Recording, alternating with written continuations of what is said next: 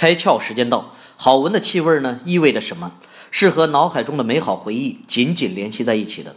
闻到青草香，你是否会想起某个与小伙伴们踏青的下午？